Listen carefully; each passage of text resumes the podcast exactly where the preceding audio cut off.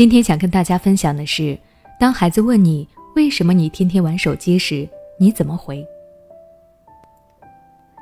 现在科技设备越来越普及，每个家庭里几乎人手一部手机。孩子有了手机以后，有的是利用它去查询学习知识和家人联系，也有的就是玩起了手机游戏、看小说、看视频。因为担心孩子过分的沉迷于手机。所以，很多家长会经常的限制孩子玩手机，但不知道你有没有想过，在你限制孩子玩手机的同时，自己又拿出手机玩，孩子会是什么样的心情呢？最近就有一位家长咨询我，他说，每次一吃完饭，孩子就会马上掏出手机要玩，在他批评孩子玩手机这件事时，孩子居然反驳他：“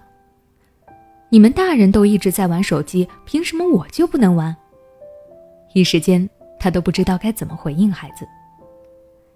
其实，像这位家长提出的这个现象是很常见的。家长不希望孩子一直玩手机，但在孩子看来，家长这样的做法是很双标的。大人们一边阻止孩子玩，一边自己却玩得很开心，孩子心里就会觉得不平衡，就会产生为什么大人们就可以天天玩手机这样类似的想法。那么，当孩子问家长，为什么你天天玩手机时，家长可以怎么回应呢？接下来，你们就来和大家聊一聊这个话题。首先，如果你确实存在双标的做法，那么就需要反思自己的行为，并且可以和孩子道歉。家长要起到一个榜样的作用。孩子之所以会提出这个问题，就是因为家长在孩子的面前言行不一，嘴上制止孩子玩，自己却拿着手机不放。所以，家长在教育孩子的时候，也应该要注意自己的行为是不是有给孩子带一个好头。这样，你教育孩子说出来的话才更有说服力。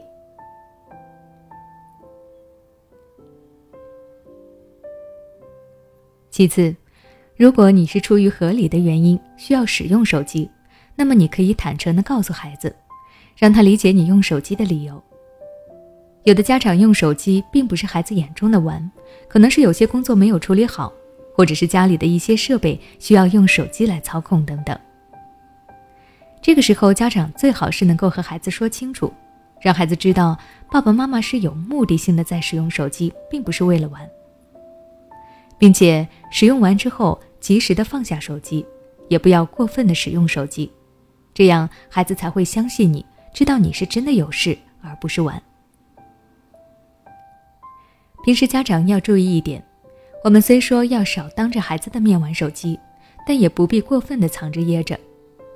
真的想玩的时候就要玩，因为如果孩子发现家长也是偷偷玩手机的话，就很容易有样学样，在他们想要玩手机的时候，也会变得偷偷摸摸的玩，而你又无法时刻的监督孩子，这样一来，你原本想要孩子少玩手机的目的，基本就很难实现了。我们可以事先和孩子商量好，什么样的时间段可以拿出来玩手机，什么时候是绝对不能玩手机的。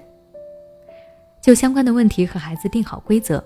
也不必过分的去限制他的手机，这样能让孩子觉得玩手机并不是一件多么稀奇的事情。另外，要多和孩子进行一些互动，多陪孩子一起出去玩，